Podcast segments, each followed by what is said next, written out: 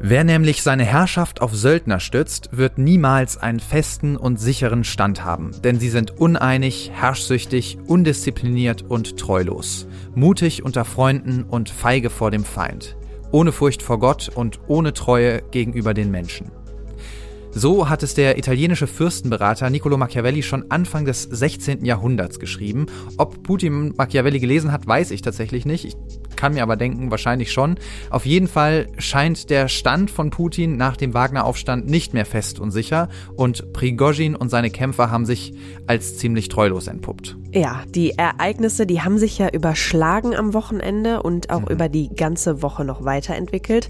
Also eigentlich Felix eine Machtprobe, wie sie im Buche steht, oder? Genau, genau unser Thema und die Sache ist noch lange nicht geklärt. Die hat auch Auswirkungen auf den Ukraine-Krieg und die Frage, die ich mir so danach gestellt habe, sieht so vielleicht einfach auch das Endgame für den Ukraine-Krieg aus. Mhm. Also geht der so zu Ende. Die militärische Lage für Russland spitzt sich zu, es kommt zu einer Revolte, einem Aufstand in Russland selbst und Russland ist dann so beschäftigt mit den eigenen Problemen, dass man sich eben aus der Ukra Ukraine zurückziehen muss. Putin hat in seiner Rede ja auch selbst auf die historische Parallele zu 1917 hingewiesen. Ja, gut eine Woche ist das alles jetzt her. Wir wollen heute in dieser Sonderfolge von FAZ Machtprobe, unserem Auslandspodcast, ein Aus ausgeruhten Blick auf diese Geschehnisse werfen. Wir wollen analysieren und auch einordnen. Mein Name ist Kati Schneider. Und mein Name ist Felix Hoffmann. Wir nehmen auf am Freitagnachmittag. Das ist wichtig zu sagen, denn wir versuchen natürlich so aktuell wie möglich zu sein, aber die Situation entwickelt sich immer weiter. Das können Sie natürlich auch auf faz.net verfolgen.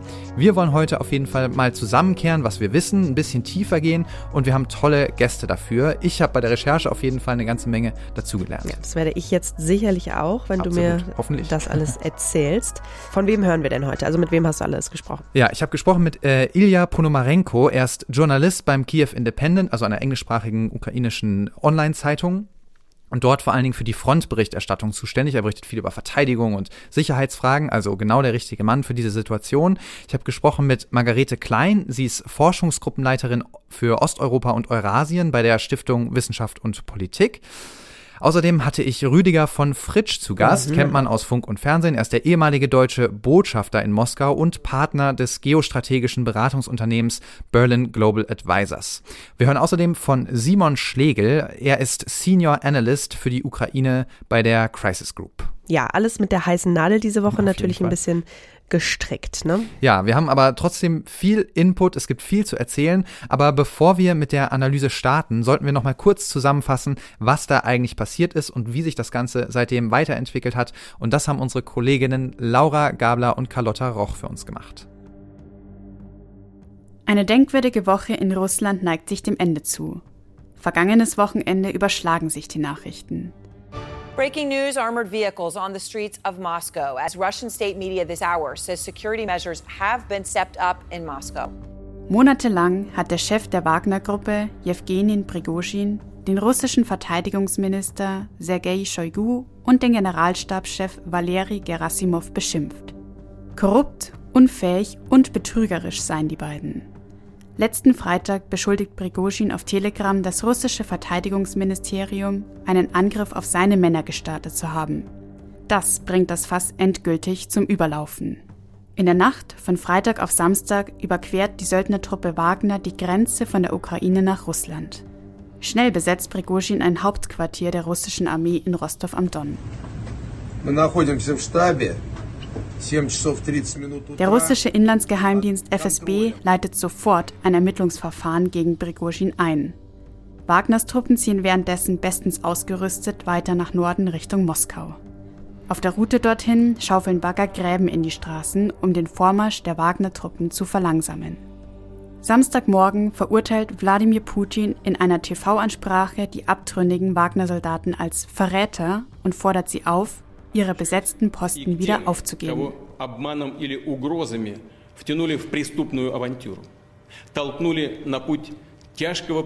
Er kündigt Bestrafungen an. In Moskau wird der Antiterrornotstand ausgerufen. Die Wagner-Soldaten gewinnen derweil immer mehr Boden und rücken weiter Richtung Moskau vor. Kurz darauf erklärt die Pressestelle des belarussischen Machthabers Alexandra Lukaschenko vermittelt und eine Einigung erzielt zu haben. Das Ergebnis? Der Aufstand wird beendet und die Wagner-Söldner kehren in ihre Feldlager zurück. So schnell der Aufstand am Abend des 23. Juni begonnen hat, so plötzlich ist er in den Abendstunden des nächsten Tages auch wieder vorbei. Prigozhin macht sich offenbar auf den Weg nach Belarus. Er und seine Söldner haben nichts zu befürchten, so der Kreml. In Moskau kehrt der Alltag zurück. Der Antiterror-Notstand wird aufgehoben. Montagnachmittag meldet sich Prigozhin zum ersten Mal seit Samstag wieder zu Wort.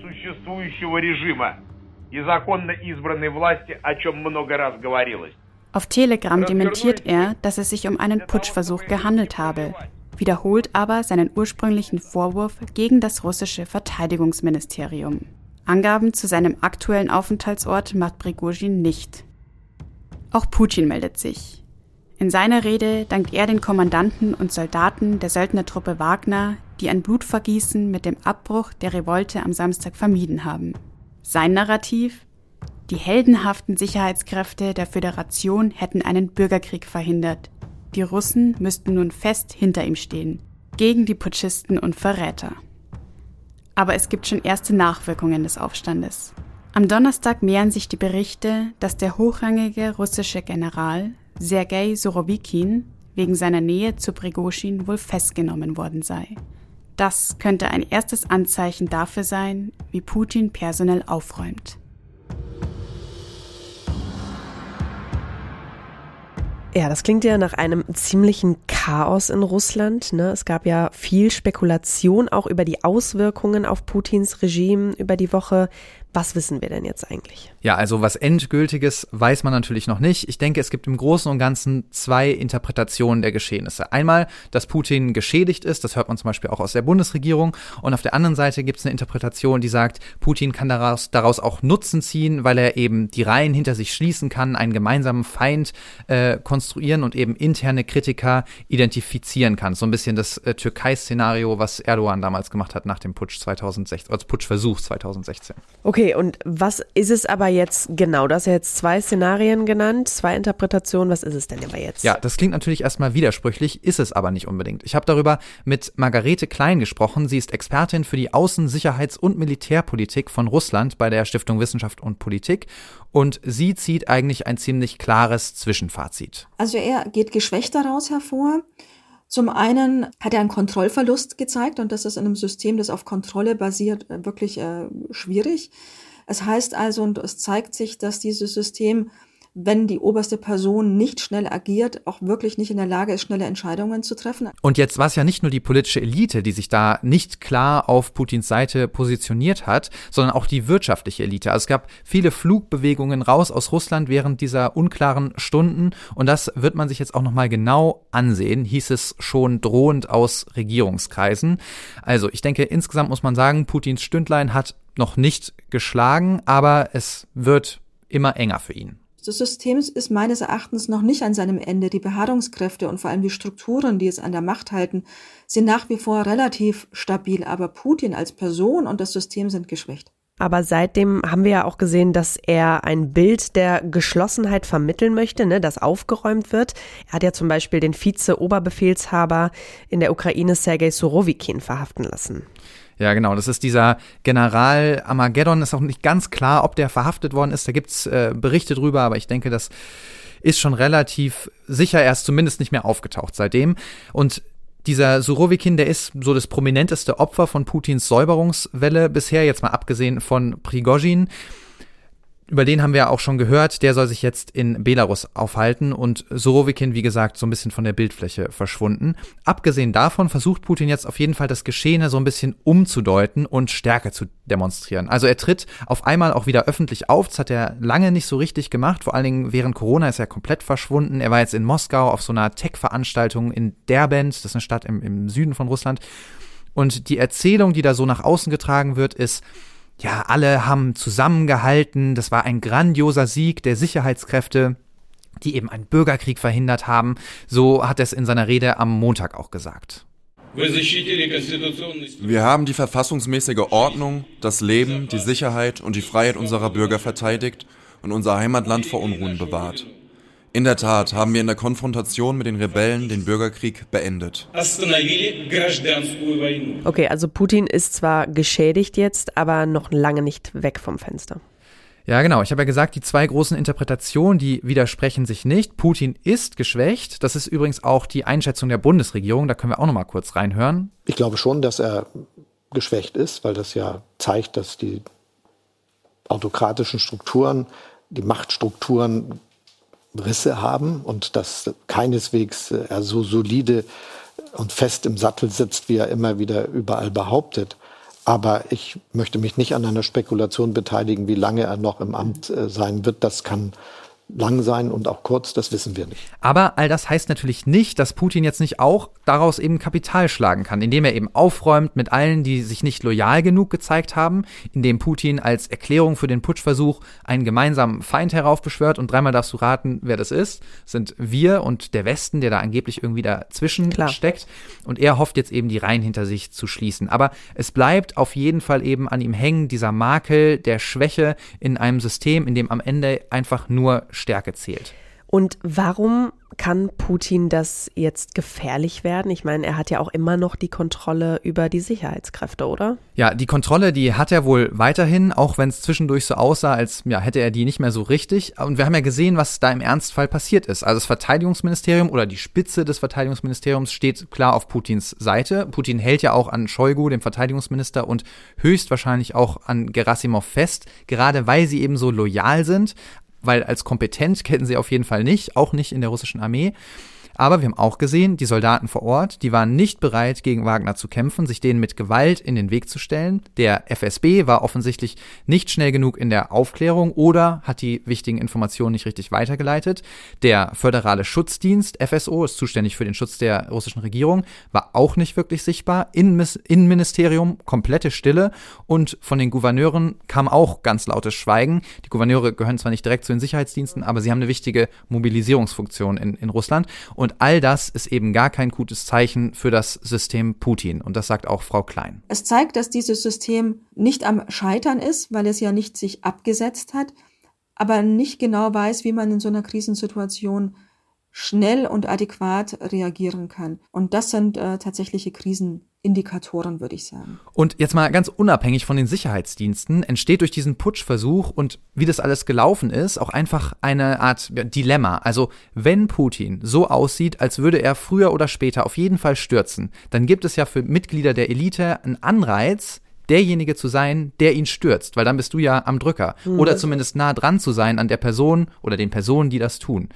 Und obendrauf kommt noch, dass es nicht so schlau ist, jetzt lange zu warten mit dem nächsten Putschversuch, besonders wenn Putin jetzt aufräumen will. Und so sieht es ja aus. Das könnte also nochmal den Druck erhöhen, jetzt auch wirklich gegen Putin zu handeln und etwaige Pläne, die es hm. da geben könnte, in die Tat umzusetzen. Ist natürlich spekulativ, aber so sind, so ist zumindest, sage ich mal, die Anreizstruktur.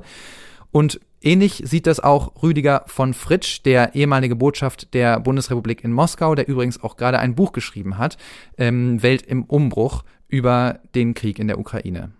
Nun, der Lack wird dünner, aber man weiß ja aus äh, der Erfahrung mit dem Land und seinen Führungen, dass die Menschen in einem doppelten Denken verharren, dass sie auf der einen Seite beständig aus Abhängigkeit, aus Angst große Loyalität demonstrieren, dass aber zugleich sehr viele von denen ihre Zweifel haben, die jetzt natürlich wachsen, dass sie äh, immer misstrauisch waren, möglichen Widerspruch haben und dass äh, durch die Ereignisse, die wir am Wochenende erlebt haben, die Bereitschaft wachsen könnte, an einem bestimmten Punkt dem großen Mann in den Arm zu fallen, weil er eben nicht derjenige ist, der längerfristig auch die unmittelbaren Interessen von Vertretern in der Führung garantiert. Ja, da steigt also der Druck und wir haben ja schon gehört, wie es konkret jetzt zu diesem Aufstand gekommen ist. Aber was sind denn die tiefer liegenden Gründe für den Konflikt zwischen Prigozhin und dem Verteidigungsministerium? Ja, das ist wirklich eine super interessante Frage, weil vordergründig ging es ja um die Versorgung mit Munition, um das Management vom Ukraine-Krieg und dann eben um diesen Raketenangriff auf das Wagner-Lager.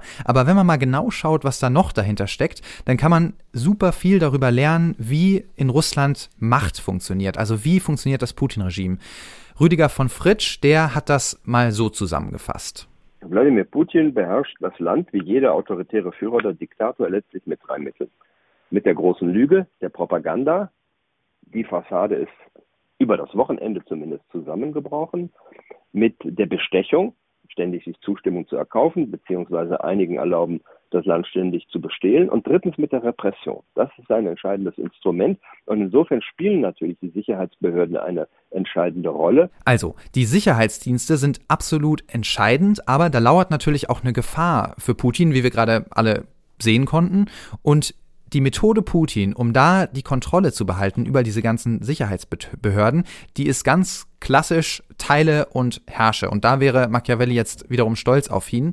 Warum gibt es überhaupt die Gruppe Wagner und diese ganzen Söldnergruppen? Es gibt rund 40 davon in Russland weil Putin auch die eigenen Sicherheitskräfte fürchtet und keiner dieser ganzen einzelnen Dienste und Söldnergruppen und mhm. Akteure zu mächtig werden darf. Es ist ein sogenanntes polyzentrisches Sicherheitssystem in Russland, also verschiedene Zentren, Inlandsgeheimdienst, FSB, Auslandsgeheimdienst, SBR, Verteidigungsministerium, dann Wagner eben, auch wenn es ein Outsider ist, aber auch die Nationalgarde, der föderale Schutzdienst, die sind alle miteinander in einem man würde sagen, bürokratischen Verteilungskampf um Macht, Ressourcen und Ausstattung.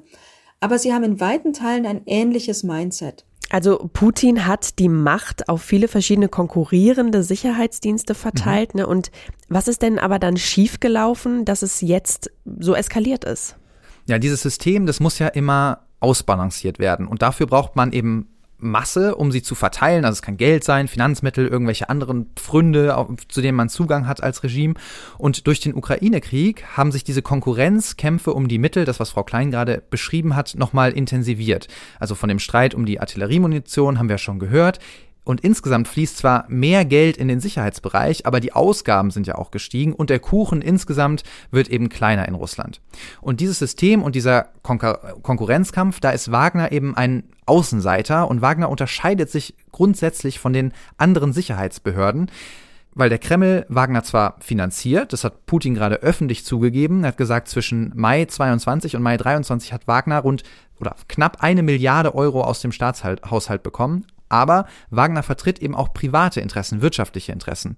Und diese Interessen hat Prigozhin eben ganz aktiv zu verteidigen versucht, die eigene Macht in diesem polyzentrischen Sicherheitssystem und wollte auf gar keinen Fall seine Wagner-Truppen unter das Kommando des Verteidigungsministeriums stellen. Das haben die ja gefordert, dass eben zum 1. Juli Prigozhin quasi das Kommando über seine Wagner-Truppen an das Ministerium abgibt. Denn er hat gesagt, es gibt in Russland einen tiefen Staat der dekadenten, verweichlichten Eliten, die eigentlich gegen den Staat sind. Und er ist der Einzige, der in einer Art Volksarmee die russische Sache voranbringt. Und er muss gegen diese, diesen Sumpf der Elite vorgehen.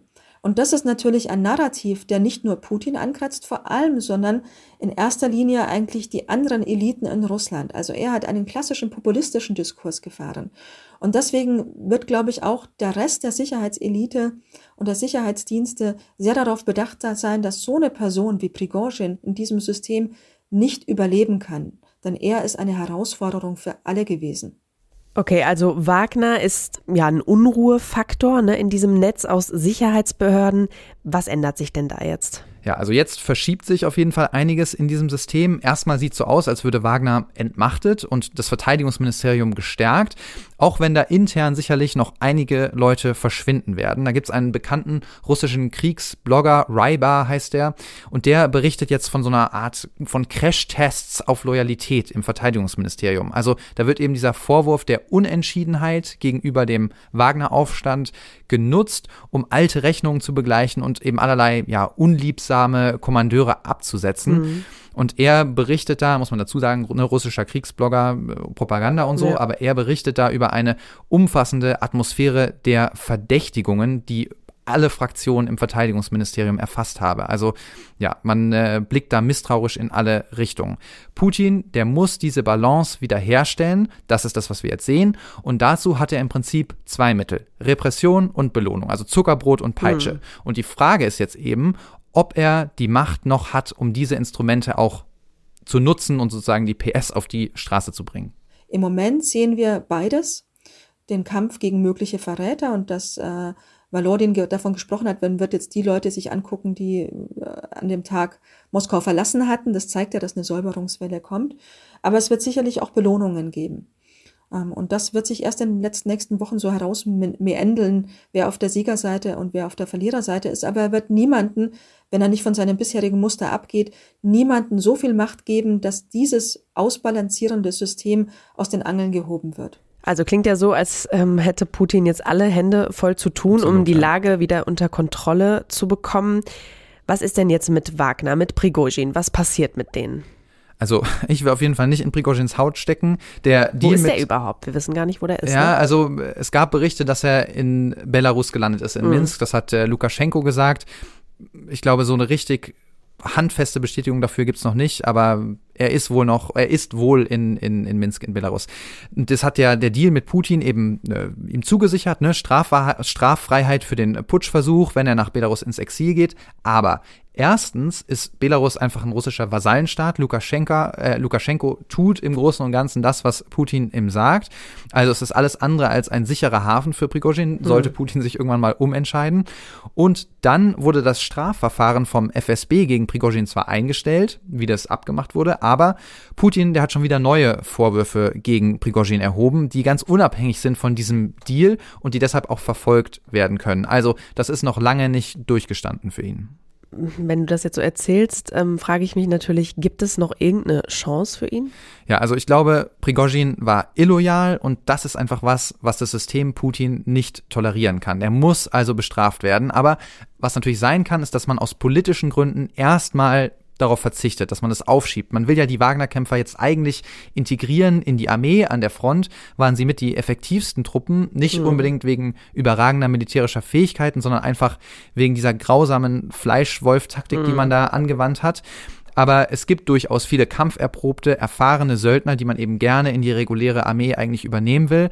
Deshalb jetzt auch der Versuch der russischen Führung, die Verantwortung für den Putsch so aufzuteilen und zu sagen, das war sozusagen Prigoschins Idee und der ist daran schuld. Mhm. Und die Wagner-Kämpfer, die haben ja nur sozusagen Befehle befolgt.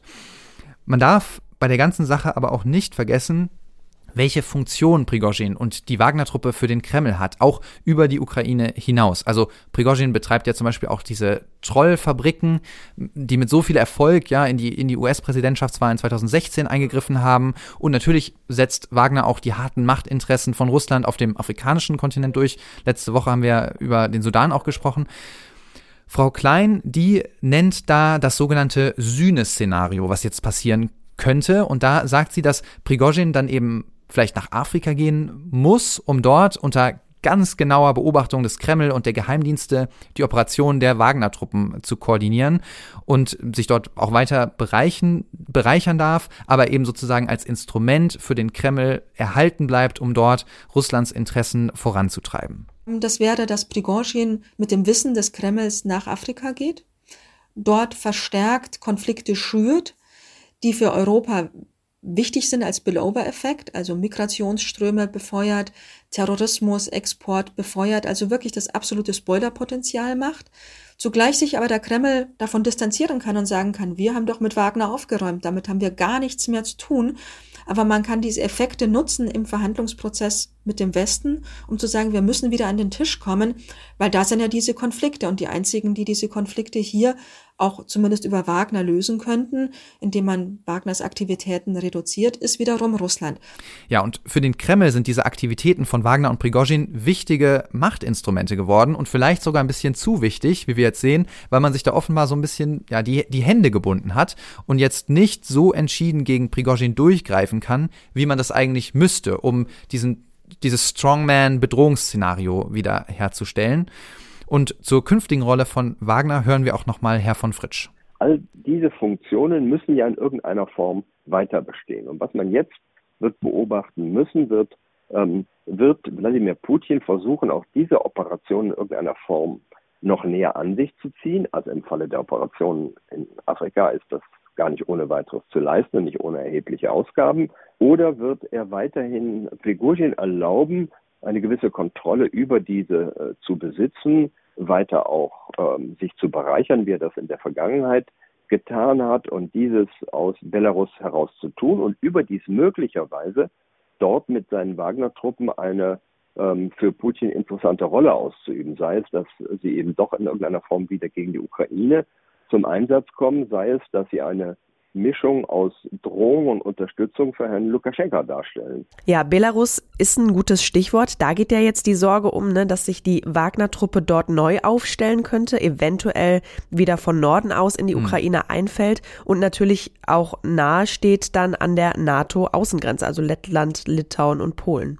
Ja, absolut. Also da steigt auf jeden Fall die Sorge. Man sieht es auch in ganz konkreten Entscheidungen. Deutschland hat sich ja jetzt ziemlich überraschend bereit erklärt, 4000 Soldaten permanent nach Litauen mhm. zu verlegen und so eben die NATO-Ostflanke zu stärken. Da hat sich die Bundesregierung eigentlich lange mit allen Mitteln gegen gewehrt. Und nach letztem Wochenende ging es dann doch ganz schnell. Und Polen zum Beispiel will auch seinen Grenzschutz aufstocken. Also ja, viel Besorgnis überall.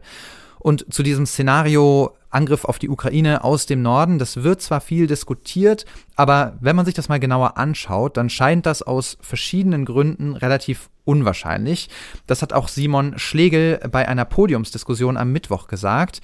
Er ist der führende Ukraine-Analyst bei der Crisis Group. This would be seen by Ukrainians and by Western satellite uh, pictures as the die Ukrainer würden das sehen können, genauso wie westliche Spionagesatelliten. Schon bei der ersten Invasion waren die Truppenansammlungen gut sichtbar. Es wäre kein Überraschungsangriff.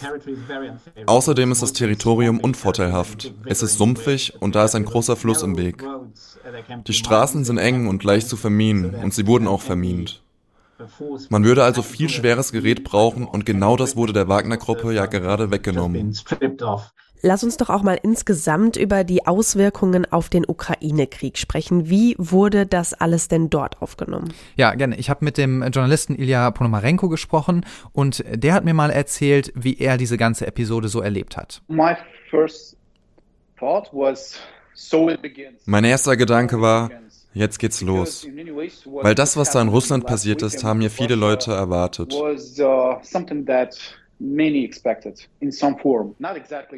Nicht unbedingt einen Putschversuch von Wagner, aber den Fall des russischen Regimes nach einem Aufstand, einem Coup oder einer Machtergreifung.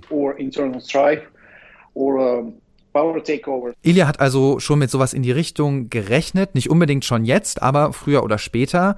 Und in der Ukraine insgesamt hat man das Ganze ja mit Spannung natürlich und auch mit einer ordentlichen Prise Geigenhumor verfolgt. People just put up popcorn baskets and enjoy the show. Die Leute haben sich Popcorn gemacht und die Show genossen. Das Internet ist beinahe zusammengebrochen mit tausenden von Memes. Die Leute haben mitgefiebert und Wetten abgeschlossen.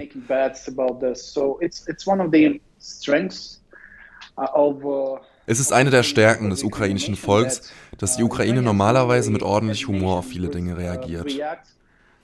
Das hat unser Land in den vergangenen Jahren in vielerlei Hinsicht gerettet which is something that in many ways saved this, this country.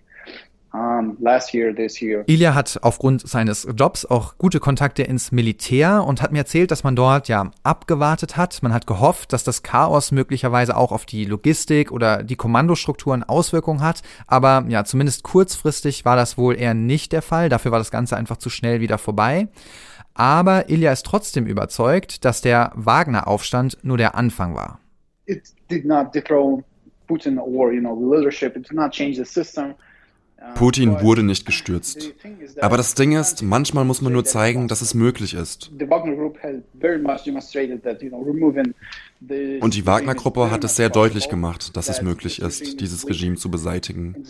Dass dieses Regime schwach ist, keine Entscheidungen treffen kann, dass es zu jeder Zeit einen Rückzieher machen oder nach Zugeständnissen fragen kann. Wir haben gesehen, wie die Menschen in Rostov den Wagner-Söldnern Blumen überreicht haben, sie bejubelt haben. Wir haben gesehen, wie die Nationalgarde und die Polizei sich ihnen nicht in den Weg gestellt haben. Uh, ich glaube, ich kann mich so weit aus dem Fenster lehnen und sagen, es ist nur eine Frage der Zeit, bis wir so etwas wiedersehen. Ja, da klingt ja schon so ein bisschen Optimismus durch. Glaubt Ilya denn, dass der Sturz Putins auf jeden Fall positiv wäre für die Ukraine? Also Ilya sieht darin tatsächlich den einzigen realistischen Weg zum Sieg für die Ukraine. Also, dass die ukrainischen Streitkräfte tatsächlich alle russischen Soldaten von ihrem Territorium vertreiben, inklusive der Krim, das ist einfach extrem unwahrscheinlich. Und dass der Krieg in Russland für so viel Verluste und Entbehrungen sorgt, dass Putin stürzt und irgendjemand an die Macht kommt, der den Krieg beendet, das ist zumindest laut Ilya die wahrscheinlichere Option. Ich glaube wirklich, dass der Zeitpunkt kommen wird, an dem die russische Logistik, Moral, Wirtschaft und das politische System so zerrottet sein wird, dass Russland keine andere Wahl haben wird, als aufzuhören, sich zurückzuziehen und sich um die eigenen Probleme zu kümmern. Ich denke, das ist der Weg, den wir gehen müssen. Also ist Putins Sturz tatsächlich ja das Endgame für den Ukraine-Krieg, wie am Anfang gesagt? Also aktuell scheint schon ziemlich klar, dass sich in Russland etwas Fundamentales ändern muss, aber der Weg dahin ist sehr lang und das sagt auch Margarete Klein von der SWP.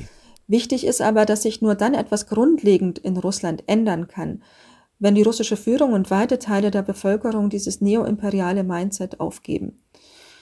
Wenn das nicht der Fall ist, dann ist Russland weiterhin eine revanchistische Macht und wird es bleiben, auch wenn es sich vielleicht taktisch zurückzieht. Das heißt, um erstmal überhaupt eine Chance für ein demokratisches Szenario in, der in, in Russland aufrechtzuerhalten und zu ermöglichen, ist es wichtig, dass Russland diesen Krieg verliert. Jetzt gibt es ja durchaus auch Leute, denen das Sorgen macht, ne? Also ein Russland ohne Putin, ein chaotisches Russland. Wir hatten ja recht zu Beginn des Krieges auch mal eine Podcast für Deutschland Folge mit dem mit der Überschrift "Wenn Putin stürzt, stürzt die Welt mit". Ja, das hat der Jörg mich, ja. Barbarowski gesagt. Ähm, also ein Russland ohne Putin, ein chaotisches Russland, in dem niemand mehr die Kontrolle hat? Ja, ich finde diese Furcht nachvollziehbar. Ich verstehe dieses Horrorszenario, aber man muss auch aufpassen, dass man da den Putin-Propagandisten nicht auf den Leim geht. Das sagt auch der ehemalige Botschafter in Moskau, Rüdiger von Fritsch, der sich da natürlich hervorragend auskennt. Zu hoffen, Putin solle an der Macht bleiben, ist ein altes Narrativ der russischen Propaganda. Seid doch froh, dass ihr den habt. Wer weiß, wenn es dann kommt. Das, äh, die Erzählung stammt ja aus Russland, wird bei uns gerne aufgegriffen. Und wir sollten in der Analyse auch nicht alles ineinander rühren. Nicht mögliche Unruhen und Atomsprengköpfe. Äh, es kann ja verschiedene Szenarien geben. Also erstens, das kann noch eine ganze Zeit lang so weitergehen, weil Putin kann in der Lage sein, sich in der Macht zu halten. Zweitens, es kann einen geordneten, von ihm am Ende sogar möglicherweise äh, inszenierten Übergang geben mit einem neuen Herrscher, der ähnlich ist. Es kann zu einem Umsturz kommen, drittens, ähm, und einem neuen Regime, das äh, ebenfalls geordnet ist und sogar in der Lage wäre, wie Prigozhin das getan hat, zu sagen, ähm, ja, den Krieg haben wir nicht angezettelt, der war ungerechtfertigt, wir beenden den. Die große Sorge in diesem Zusammenhang ist ja oft das russische Atomwaffenarsenal. Ne? Wem fällt das in die Hände? Wer hat da die Kontrolle? Und das war ehrlich gesagt auch mein Gedanke am Samstag, also die Vorstellung, dass Prigozhin nach Moskau äh, marschiert und dann irgendwie den, den Finger auf den Knopf legen kann. Aber auch da kann Herr von Fritsch zumindest ein bisschen beruhigen. Wir können die Zukunft nicht vorhersagen, aber ähm, wir wissen, dass jeder, der äh, sozusagen die Herrschaft gewinnt und damit auch die Kontrolle über das Waffenarsenal Russlands, natürlich ein Interesse am Selbsterhalt bleibt und dass, wenn er glauben sollte, zu den ultimativen Waffen greifen zu müssen, er weiß, dass er die Selbstvernichtung riskiert. Und auch in einem Land wie Russland ist natürlich äh, die Befehlskette über die äh, schrecklichsten der Waffen, über die Russland verfügt, so organisiert, nach allem, was man weiß, dass nicht irgendwo einer plötzlich einen Knopf äh, nimmt und äh, draufdrücken kann. Heißt das jetzt also, dass die Ukraine und damit ja mittelbar auch der Westen gezielt auf einen Regimewechsel hinarbeiten sollte? Ja, also Herr von Fritsch hat gerade schon gesagt, man kann die Zukunft nicht vorhersehen. Man weiß nicht, was kommt. Es gibt also auch ein sehr hohes Risiko und entsprechend würde ich sagen, ist Vorsicht geboten. Das sieht auch Simon Schlegel von der Crisis Group so. Den habe ich dazu nochmal gefragt. Es gibt auch keine Garantie, dass nach einem Umsturz eine bessere Regierung, die leichter zu handhaben ist für die Ukraine, an die Macht kommt. Deswegen ist es nicht nur unwahrscheinlich, sondern auch äh, riskant und äh, wahrscheinlich keine gute Idee, jetzt sehr viele Ressourcen in eine solche Strategie zu investieren. Der Westen und die Ukraine sind, glaube ich, offen darüber, dass sie wollen, dass Russland den Krieg verliert. Und das geht am besten eben, wenn man davon ausgeht, dass, äh, dass die jetzige Regierung diesen Krieg verliert und dieser Regierung auch klar macht, dass wenn sie den Krieg auf eine Art und Weise verliert, die in einer Lösung endet, mit der Kiew auch leben kann, dass sie dann an der Macht auch bleiben kann und dass man dann weiter mit ihr leben kann. Ja, klingt also nach ziemlich dünnem Eis und ich finde, das ist jetzt ein guter Zeitpunkt, um uns mal unsere bewährte Unterstützung dazu zu holen und alles weitere mit unserem Kollegen und Dauergast Klaus-Dieter Frankenberger zu besprechen. Das große Ganze. mit dem ehemaligen FAZ-Auslandschef Klaus-Dieter Frankenberger. Herzlich willkommen, Herr Frankenberger. Dankeschön, freue mich wieder hier zu sein. Hallo, Herr Frankenberger. Hallo, Frau Schneider. Es gibt ja verschiedene Lesarten von diesen Geschehnissen vom letzten Wochenende. Es könnte ein Putschversuch gewesen sein, ein Aufstand. Es könnte sich gegen die Spitze des Verteidigungsministeriums gerichtet haben oder doch gegen Putin selbst. Es gibt sogar Theorien, dass alles nur Fake war, ein Riesenschauspiel. Was ist denn Ihre Einschätzung der Situation? Was glauben Sie? Ich glaube, es ist von allem ein bisschen was. Zunächst würde ich allerdings sagen, das ist eine Meuterei.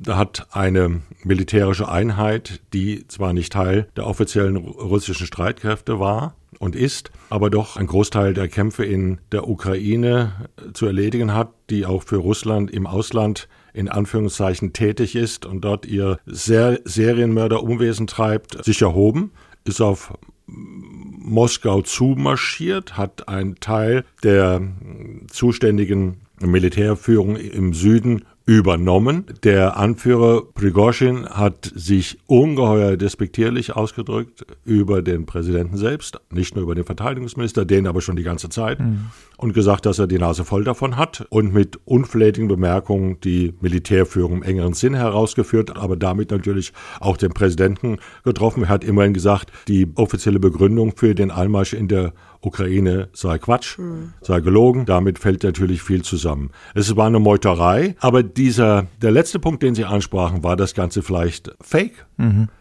Das wurde ja gemutmaßt. Wurde gemutmaßt. Wir kennen nicht das sogenannte Abkommen, das ihn dazu mhm. bewogen hat, 250 Kilometer vor Moskau seine Kolonnen stoppen zu lassen und die Sache abzublasen.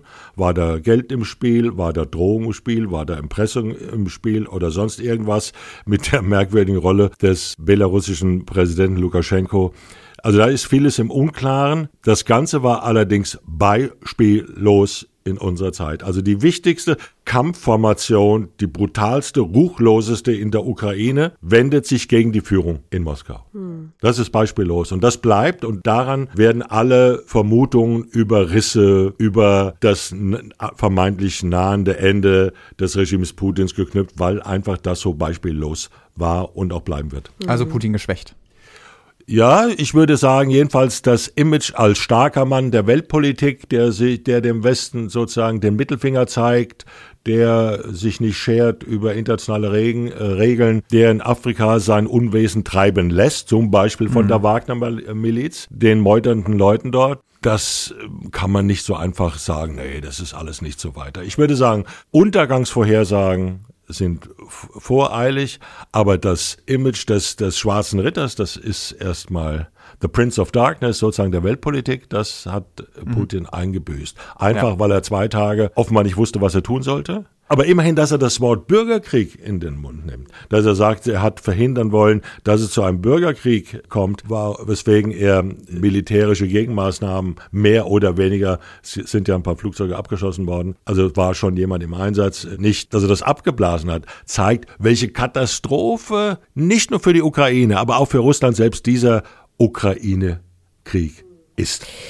Die westlichen Staaten, die waren ja im engen Austausch, haben sich aber schon sehr zurückgehalten, muss man ja sagen, bis Wochenende. Immer wieder wurde gesagt, das sei eine innerrussische Angelegenheit. Stimmen Sie zu? War das innerrussisch? Ja, das ist eine innerrussische Angelegenheit mit weltpolitischen Ausstrahlungen und Konsequenzen. Also ich würde vermuten, dass auf westlicher Seite die wenigsten den Durchblick hatten.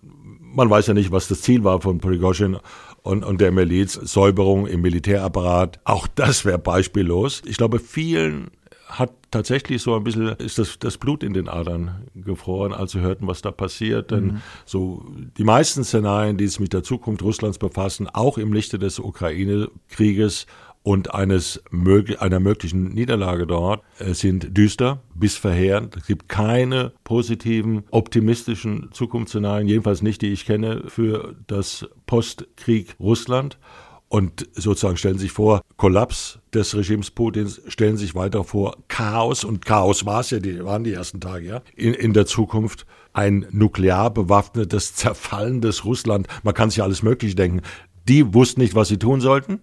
Sie wussten noch nicht, ob ihre Ausgangsfrage, ist das ein Putschversuch, ist das eine Meuterei, ist das Aufruhr nur, ist das eine, ein Kampf gegen die Militärführung, vermutlich alles ein bisschen. Und vielleicht noch ganz was anderes, dass keiner das genau wusste und deswegen war es sicherlich taktisch und diplomatisch klug, sich da erstmal rauszuhalten ja. und zu sehen, was ist. Sie sagen schon, keiner wusste es genau. Das gilt tatsächlich auch für die Bundesregierung, hat Kanzler Scholz gerade selber zugegeben. In einem Interview bei Maischberger hat er gesagt, dass der deutsche Auslandsgeheimdienst BND im Voraus nichts von den Plänen Prigozhins wusste. Es war wohl beim US-Geheimdienst zum Beispiel anders. Überrascht Sie das? Ehrlich gesagt überrascht mich das nicht, denn es hat mich erinnert an etwas, was vor 16 Monaten passiert ist. Wir erinnern uns ja, dass am Vorabend des Einmarsches der russischen Truppen in der Ukraine die Führung des BND, des deutschen Auslandsgeheimdienstes, nach Kiew gereist war. Und nicht mehr rauskam. Die haben dann, was man dann tut, ihr Flugzeug zurückgeschickt und ein paar Stunden später wurden sie geweckt, also in der Nacht russische Truppen sind im Land. Also das haben sie natürlich, die Reise haben sie unternommen, vermutlich in der Annahme, es ist noch nicht zehn Sekunden vor zwölf, mhm. im Wortsinne.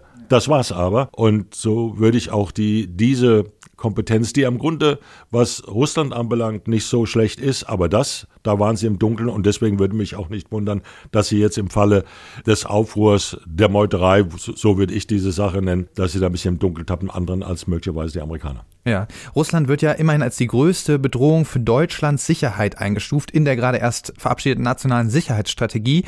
Müssten wir da nicht genauer Bescheid wissen über das, was da passiert? Ja, wir müssen da also noch mehr Ressourcen in diese Sicherheit investieren. Und diese Sicherheit setzt sich aus vielen Bausteinen zusammen. Zum Beispiel der Auslandsgeheimnis muss ausgeweitet werden, muss ausgebaut werden, muss mehr Sprachkompetenz noch bekommen. Die Bundeswehr muss ja aufgerüstet werden nicht nur bis zum 2-Prozent-Ziel der NATO. Also das, da sind wir jetzt nach wie vor am Anfang. Die Bundesregierung hat an einige Monate verstreichen lassen, ohne zielstrebig hier umzusetzen, was der Bundeskanzler angedeutet hatte in seiner legendären Zeitenwende-Rede am 27. Februar 2022. Viel Zeit ist ins Land gegangen.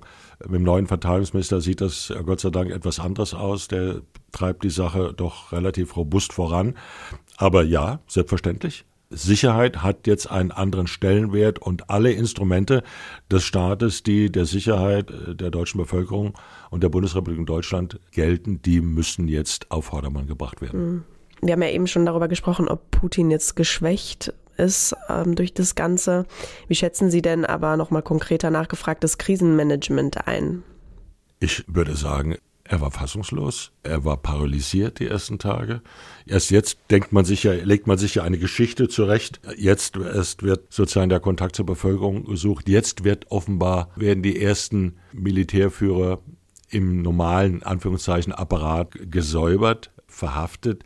Aber wenn man sich das Gespräch mit Lukaschenko, dem, Weiß, dem belarussischen Präsidenten, nochmal genau durch, durchliest, was der Lukaschenko veröffentlicht hat, das kann man überhaupt alles nicht glauben. Lukaschenko inszeniert sich so als bisschen so etwas gönnerhaft als der großrussische Präsident, der jetzt die Sachen in, in, in die Hand nimmt, mhm. auch äh, Putin schon wissen lässt, dass er bisher nicht so eine tolle, wie man heute sagt, Performance abgeliefert hat und Putin scheint nicht zu wissen genau, was er macht. Zu sagen, er wollte einen Bürgerkrieg verhindern, er er, der jeden Demonstranten in Moskau zusammenschlagen lässt und in irgendeinen Gulag steckt, den äh, Stichwort Nawalny und dessen, mhm. dessen Anhänger und Unterstützer. Und hier eine, eine 30.000 Mann starke, so hat es der litauische Präsident gesagt, Killertruppe einfach auf Moskau zumarschieren lässt, das ist ja absurd. Ja. Das ist ja absurd, muss man sagen. Ich glaube, die waren entsetzt, die waren paralysiert, wussten nicht, was sie machen sollten. So langsam scheint es einigen im Machtapparat, im Kreml zu dämmern,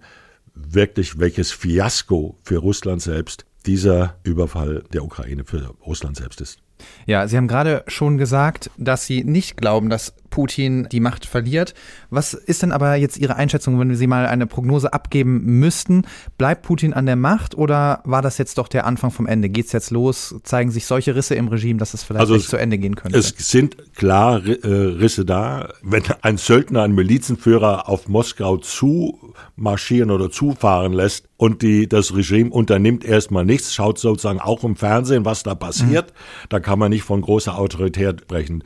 Der Putin selbst, glaube ich, hat einen Autoritätsverlust hingenommen, sowohl im Land selbst, mutmaßlich, aber vor allem auch außerhalb, in, in Zentralasien beispielsweise, in Afrika.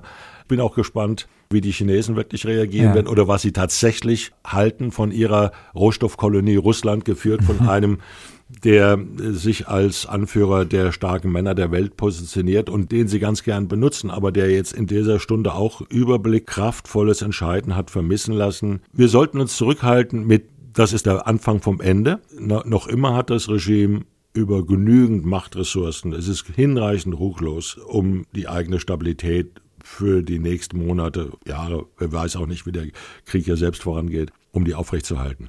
Aber das ist ein Prestigeverlust, den man, glaube ich, gar nicht überschätzen kann. Ja, es ist ein interessanter Punkt, den Sie gerade angesprochen haben, die Reaktion der Chinesen zum Beispiel. Wagner spielt ja auch eine Riesenrolle in Afrika. Wie schätzen Sie denn insgesamt so die Reaktion der Staaten ein, die wir auch im Kontext des Ukraine-Kriegs so als Russland nahe wahrnehmen, also als Russland freundlich, was nicht, Südafrika, China, äh, wer da alles so dazugehört, die BRICS-Staaten. Ja. Wie schauen die jetzt auf also, diese ganze Sache?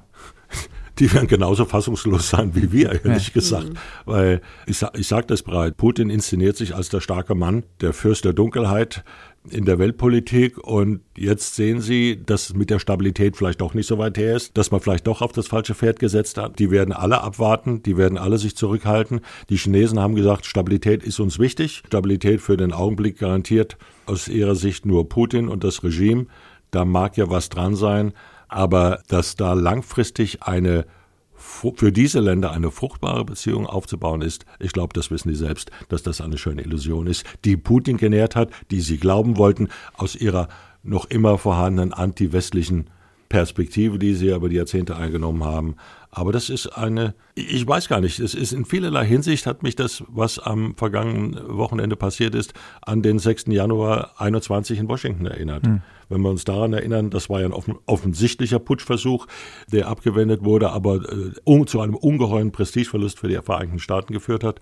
Und gut zwei Jahre später ist eine Miliz, die in Afrika ihr Unwesen treibt, als Instrument der russischen Staatsführung, greift diese Staatsführung im eigenen Land frontal an, fordert sie heraus und der Präsident und seine Umgebung wissen erstmal nicht, was sie, was sie tun sollen, wie sie damit fertig wollen. Also Minimum Prestigeverlust, Minimum Indikation für Autoritätsverlust, für Risse und so weiter. Ja. Was würden Sie denn sagen, bedeutet das jetzt konkret für uns? Also müssen wir uns auf den Fall Putins vorbereiten und wenn ja, wie? Ich glaube, in jedem westlichen Land sind Leute damit befasst, Szenarien zu durchdenken, zu entwickeln und die entsprechenden Antworten darauf zu formulieren. Wie geht es langfristig mit Russland äh, weiter? Da gibt's ja, die meisten Szenarien sind düster, Zerfall, Chaos. Der französische Fachmann Bruno Tertrais hat im vergangenen Dezember sogar gesagt, das könnte die Somalisierung Russlands bedeuten, also Milizenherrschaft, Bandenkriminalität noch mehr oder ein extrem radikalisiertes, isoliertes Russland. Die wenigsten Szenarien haben, sind irgendwie optimistisch stimmt. Die wenigsten. Zunächst ist klar, und alle hängen davon ab, wie dieser Krieg ausgeht. Aus russischer Perspektive. Je verheerender für Russland ausgehen wird, desto düster sind die Prognosen. Deswegen ist es wichtig für uns, dass dieser Krieg so ausgeht, dass die Ukraine als souveräne territorial intakter Staat daraus hervorgeht. Das ist auf jeden Fall wichtig. Unsere Interessen sind à la longue natürlich über den Verbleib und die Kontrolle der Nuklearwaffen, dass da kein Zweifel herrscht. Ne? Die, Russland ist mit den Vereinigten Staaten das Atomland der Welt und die Vorstellung, ein zerfallendes Russland, in dem es verschiedene Machtzentren gibt, die vielleicht alle Zugriff auf irgendwelche Atomwaffen haben, also Machtzentren vom Schlage eines Prigozhin, einer Wagner-Miliz, einer berufskriminellen Truppe. Man muss sich das vorstellen, das sind die Leute, die Schwerkrimineller aus russischen Strafanstalten rausgeholt haben, um sozusagen die Drecksarbeit für das Regime zu machen. Das ist uns höchst suspekt, das ist höchst gefährlich, das ist unsere größte Sorge. Und natürlich geht es darum, kann man Russland oder kann Russland sich selbst von diesem Wahn eines neoimperialen Gebildes eines neoimperialen Reichs austreiben. Kann das Russland selbst tun. Das geht nur durch eine Niederlage, also in, in der Ukraine, um dann sozusagen neu anzufangen, einen Neuaufbau zu machen mit Leuten, die tatsächlich das Wohl der russischen Bevölkerung im Sinne haben. Ich rede jetzt nicht von Demokratie im, im engeren Sinne, sondern die nicht Interesse haben, Oligarchen das Geld in die Tasche zu stecken gegen Loyalitäts- und Unterwürfigkeitsversprechen, die nicht daran interessiert sind, den Staat auszuplündern.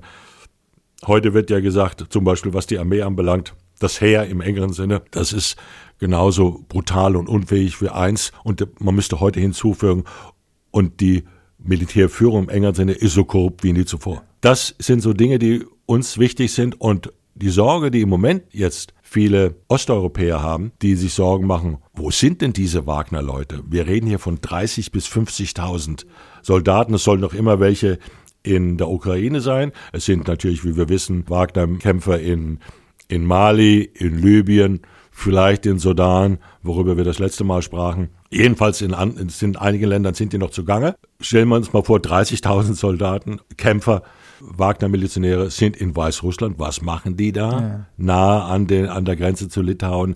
Die Letten machen sich Sorgen, die Polen machen sich Sorgen. Das ist eine, da hat sich der Lukaschenko was ins Land geholt, das er vielleicht noch bereuen wird, weil, er, weil das schwer zu kontrollieren ist. Ja auf die Gefahr hin, dass wir uns wiederholen, aber ich würde gerne noch mal so ein kleines Fazit ziehen zum Schluss. Der Aufstand, der war ja so plötzlich vorbei, wie er angefangen hat. Es war so ein bisschen antiklimaktisch am, am Samstag.